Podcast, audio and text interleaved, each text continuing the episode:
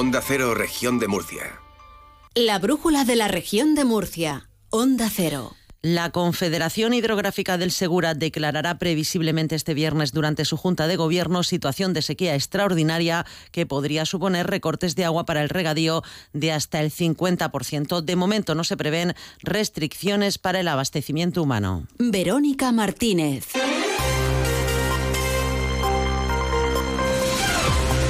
Hola, muy buenas tardes. Lo ha avanzado el presidente de la Confederación Hidrográfica, Mario Urrea, en Onda Cero y ha explicado que las reservas de la cuenca del Segura están al 8% de su capacidad. Si se mantiene la situación y sigue sin llover, habrá recortes para el regadío y se abrirán los pozos de sequía. Enseguida contamos más. Antes, la previsión del tiempo. Marta Alarcón, buenas tardes. Muy buenas tardes. De cara a mañana, en la región de Murcia tendremos cielo nuboso con nubes bajas y brumas a primeras y últimas horas. Las temperaturas máximas se mantendrán sin cambios con valores de 19 grados en Murcia, Mazarrón y Molina de Segura, 18 en Águilas, Cartagena, Lorca y Ciezao, 16 en Caravaca de la Cruz y Yecla. El viento será moderado, es una información de la Agencia Estatal de Meteorología. 14 grados a esta hora en el centro de Murcia.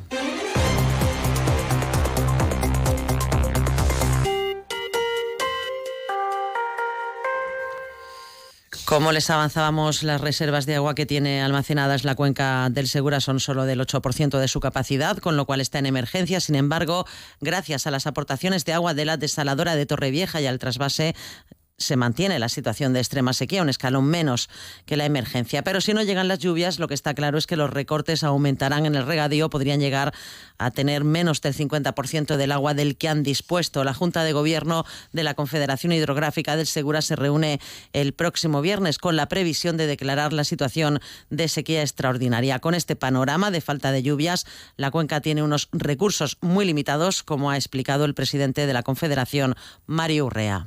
Estamos en alerta en la combinación global, pero la cuenca se encuentra ya en emergencia.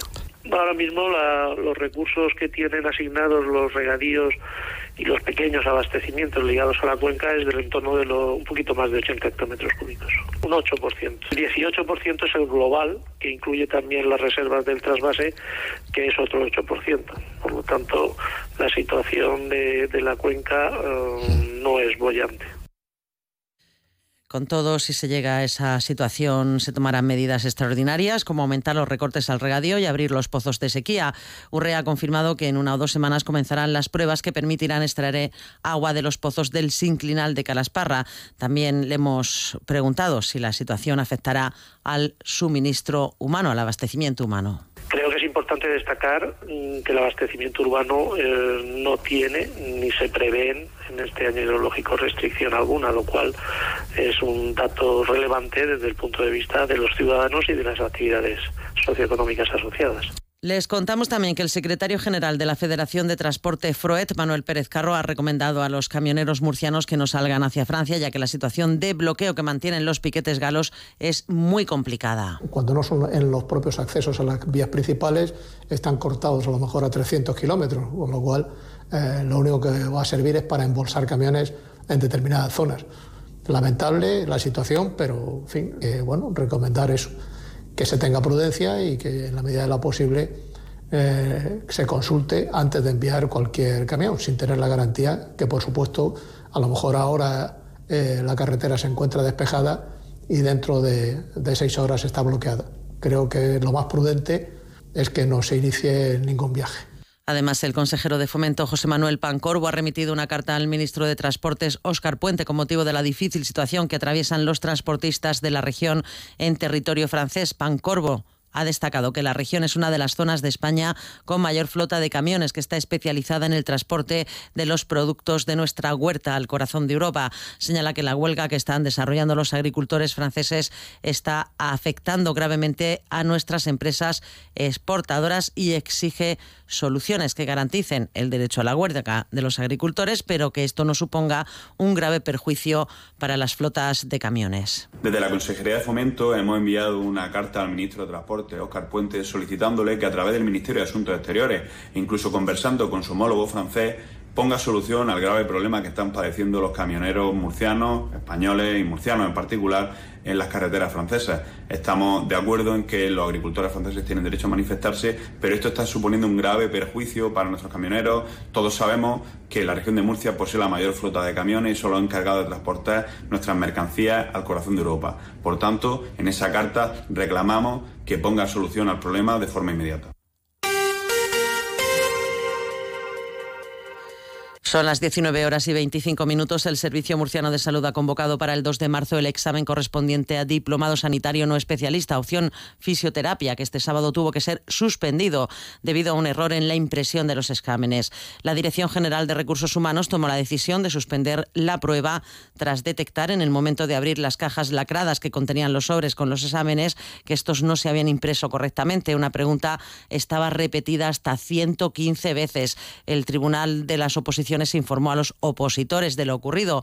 De este modo, los 622 que se habían trasladado hasta el campus universitario, algunos desplazados desde el extranjero, tuvieron que regresar a sus casas. De acuerdo con el pliego de contratación, el Servicio Murciano de Salud pedirá responsabilidades a la empresa encargada de la impresión de los exámenes. Y el sindicato de enfermería SATSE exige a su vez responsabilidades y asegura que los opositores que se trasladaron desde otras regiones e incluso desde otros países pueden reclamar los gastos aportando facturas de hotel y transporte y un escrito a Dirección General de Recursos Humanos, según ha contado Noelia Martínez, delegada de SATSE Murcia. El tribunal ha explicado que se trata de un posible error de imprenta, que aquellos que viniesen de fuera pueden reclamar los gastos aportando facturas de hotel y transporte y un escrito a Dirección General de Recursos Humanos. El Sindicato de Enfermería recuerda que este examen ya fue trasladado a otra fecha por coincidir con la OPE de fisioterapia de la comunidad en noviembre y con lo ocurrido lo vuelven a retrasar un nuevo perjuicio para los interesados. Esto no es de recibo ni serio. SATSE estará pendiente de todo el proceso y se pone a disposición de los afectados para cualquier duda o consulta. El sindicato ha preparado una reclamación para los afectados que pudieran estar afectados. Más cosas. El presidente del Partido Popular en la región de Murcia, Fernando López Miras, ha amenazado al presidente del Gobierno, Pedro Sánchez, con celebrar una cumbre paralela sobre financiación con algunas de las regiones peor financiadas si no convoca una conferencia de presidentes para abordar el reparto de fondos a las comunidades autónomas. López Miras, que ha participado en la Junta Directiva Nacional del Partido Popular, ha adelantado que próximamente habrá una cumbre entre Valencia, Murcia y seguro que Andalucía para hablar de estas cuestiones, preguntado por la posibilidad de que a esta cumbre de financiación paralela acuda también el presidente de Castilla-La Mancha, el socialista Emiliano García Paje, con quien mantuvo junto a Amazon de Valencia y al presidente de Andalucía, Juanma Moreno, un encuentro informal en Fitur para hablar sobre financiación autonómica. López Miras ha afirmado que seguro que lo invitan. López Miras, que ha vuelto a criticar a Pedro Sánchez por la ley de amnistía, ha dicho que es su responsabilidad defender el interés general. ¿Cómo puede decir esto alguien que mañana va a protagonizar el día más negro de la democracia de las últimas décadas. Si lo que estamos pidiendo es que de una vez por todas el presidente del gobierno lidere lidere algo que tenga que ver con el interés general de todos los españoles, que nos siente, que convoque ya esa conferencia de presidentes y que hablemos los 17 de las propuestas que tenemos cada uno para reformar la financiación de todos los españoles y no nos discrimine más. Claro, ahí se le van a ver las vergüenzas. Se va a ver que no puede eh, privilegiar como hasta ahora a los independentistas catalanes frente al resto de presidentes autonómicos. Vamos con otros asuntos. La rectora de la Universidad Politécnica, Beatriz Miguel, no está dispuesta a ceder ninguna instalación del campus del Paseo de Alfonso XIII para la Escuela de Enfermería, como piden los alumnos encerrados ya desde hace 11 días. Cartagena, Paco Rivas. Beatriz Miguel apela a las consecuencias políticas de ceder un espacio de la Politécnica para un centro gestionado por la Universidad de Murcia, instalaciones que necesita la institución docente de Cartagena para la futura Escuela Técnica de Ingeniería Naval. La rectora insistía en que la UPCT no pinta nada en este asunto y espera que se resuelva cuanto antes el conflicto para poder disponer de las dos aulas que Enfermería ocupa desde hace siete años en el edificio de Antigones. Sería cederle un edificio de la Universidad Politécnica de Cartagena para que la Universidad de Murcia tuviera un campus en Cartagena. Entonces, yo lo que pediría es un poco de paciencia y que veamos las consecuencias políticas de lo que estamos pidiendo. Nosotros no pintamos nada en el mismo. Entonces creo que se está haciendo un debate bastante superfluo, bastante baladí sobre el tema. Les hemos dejado dos clases simplemente. El consejero de Universidades, Juan María Vázquez, insistía hoy en la alternativa de la UNED para la Escuela de Enfermería de Cartagena. Argumentos que siguen sin convencer a los estudiantes encerrados ya 11 días porque la UNED, dicen, no tiene capacidad para sumar el grado de enfermería a los 28 que ya está impartiendo. Y el secretario general del PSOE en la región, Pepe Vélez, considera que la respuesta del gobierno regional de trasladar a los estudiantes de enfermería de Cartagena al edificio de la UNED no da respuesta a las necesidades de los alumnos, ya que esa fórmula se descartó en 2010 porque no había espacio suficiente. Mientras López Mira estaba la semana pasada de fiesta por Madrid, los estudiantes de la Escuela de Enfermería de Cartagena permanecían encerrados para exigir unas instalaciones dignas y recursos humanos suficientes. Ya suman más de 10 días de encierro. La respuesta del Gobierno regional de trasladar a los estudiantes al edificio de la UNED no es suficiente. De hecho, esa fórmula ya se utilizó hasta 2010, pero se descartó porque no había espacio suficiente. Y la portavoz del Partido Popular de la región, Miriam Guardiola, ha respondido que Vélez no ha pisado ni una vez Madrid para exigirle a Pedro Sánchez ayudas para la región de Murcia. Es lógico que le moleste, dice que López Miras lo haga. Le recuerda a Vélez que el presidente de la región ha estado durante esta semana promocionando el stand de la comunidad autónoma en Fitur, que ha sido todo un éxito de visitantes, batiendo récord al superar las 68.000 visitas Guardiola señala que mientras el presidente regional ha tenido agenda oficial durante toda la semana trabajando por su tierra y por el bienestar de los habitantes de la región, los socialistas no se han dignado todavía en reivindicar ni una sola cosa que beneficie a los murcianos. Bueno, el señor Vélez del Partido Socialista no ha pisado ni una sola vez Madrid para exigirle a Pedro Sánchez ayudas para la región de Murcia. Es lógico, pues, que le moleste que el presidente López Miras lo haga, porque les deja en evidencia. Lo que sí ha hecho el presidente de la región de Murcia ha sido promocionar nuestra tierra en la Feria Internacional de Turismo más importante del mundo, FITUR. La irrelevancia del Partido Socialista hace que el señor Vélez critique estas actividades del presidente en Madrid. Y sobre la LOSU, el consejero de Universidades, Juan María Vázquez, ha recordado que ya está en marcha la consulta pública previa de la futura ley regional de universidades, por lo que ha querido dar las gracias a todos, colectivos o personas que ya han participado. También ha señalado que el Gobierno regional pide al Ministerio de Educación que explique de qué modo va a realizar la aportación necesaria para aplicar el incremento del 1% del PIB que fija la nueva ley de universidades LOSU y que supondría un aporte extra para estas instituciones docentes en todo el territorio nacional de más de 3.000 millones de euros anuales. El consejero Juan María Vázquez destaca que es fundamental la aportación del Ministerio para el desarrollo de la LOSU. El Ministerio debe definir si se refiere al 1% nacional o se refiere al 1% de territorio, porque esto incluso podría generar eh, universidades de primera y universidades de segunda. Esto es lo primero que nos tiene que aclarar. Eh, estaríamos hablando de un total en el país de unos eh, 3.000 millones de euros, en el caso de las universidades de la región de Murcia, pues serían entre unos 70, 80, 90 millones de euros el impacto que esto podría eh, tener hacia el 2030. Eh, con relación al profesorado estaríamos hablando de unas cantidades por encima de 10 millones de euros anuales.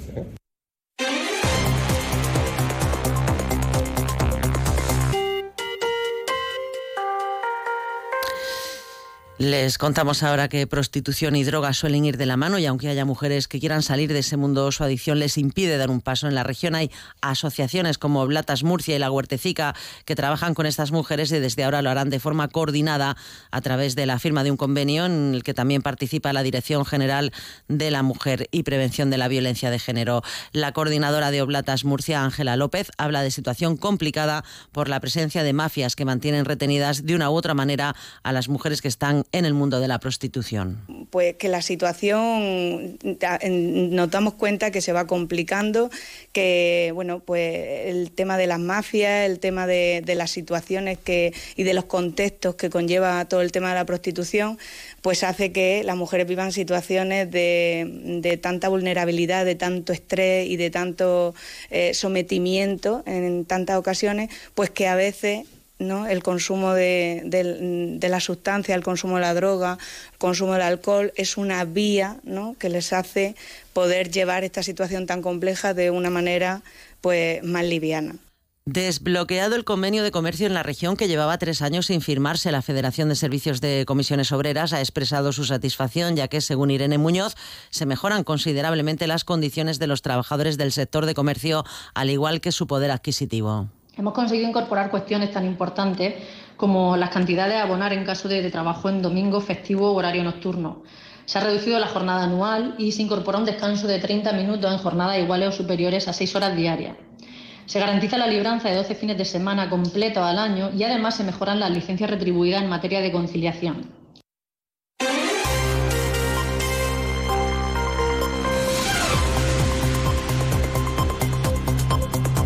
Ya en sucesos, la Guardia Civil de la región ha desarrollado la operación en Brujos, que hasta el momento ha permitido la investigación de cuatro personas en Huesca, Vizcaya, Madrid, Tenerife, por haber engañado presuntamente a una mujer de Mazarrón para que invirtiera más de 20.000 euros en criptomonedas que finalmente desviaron a cuentas en el extranjero. Por otra parte, la Policía Local de Cartagena ha detenido a un joven de 20 años como autor de un presunto delito de lesiones tras golpear a otro presuntamente con una botella en la cabeza durante una riña en un bar de copas del centro de de la ciudad. También ha sido detenido un individuo por herir a otro en la cara durante una riña a las afueras de un local de ocio de Murcia.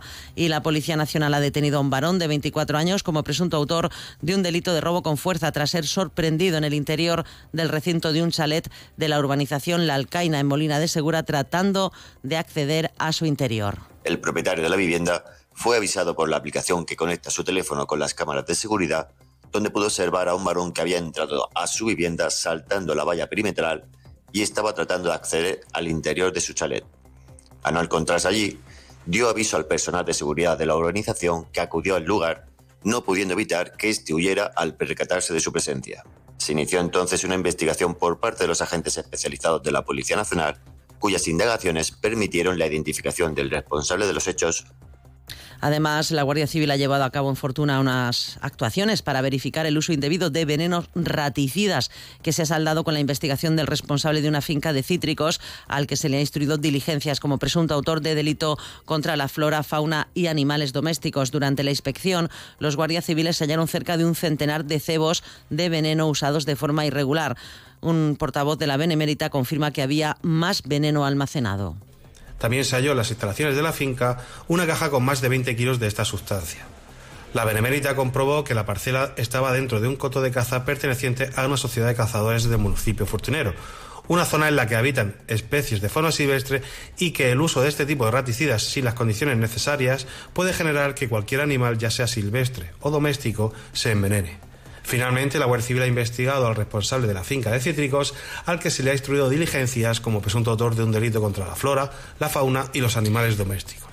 Y el consejero de Educación, Víctor Marín, ha destacado sobre la tasa de abandono educativo temprano que recoge la encuesta de población activa que la reducción de la tasa al 15% en el cuarto trimestre del año pasado en la región es un dato muy significativo. La reducción de la tasa en la región al 15% en el cuarto trimestre del año pasado es un dato significativo que pone de manifiesto el acierto de las medidas puestas en marcha por el Gobierno regional de nuevas políticas de refuerzo educativo que se han visto especialmente reflejadas en el inicio del curso 23-24. En este sentido, cabe destacar el incremento de plazas de formación profesional, otra de las medidas puestas en marcha para luchar contra el abandono educativo temprano y ofrecer a los jóvenes una alternativa formativa que les abra las puertas del mundo laboral.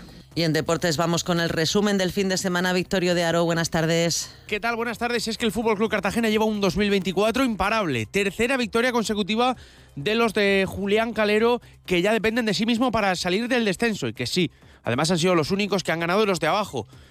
Y aunque todavía siguen en puestos de farolillo rojo, oye, ya se ve todo de otra forma, porque la Morevieta está colista, porque el Villarreal B está muy fastidiado y también el, Andorra parece que no levanta cabeza.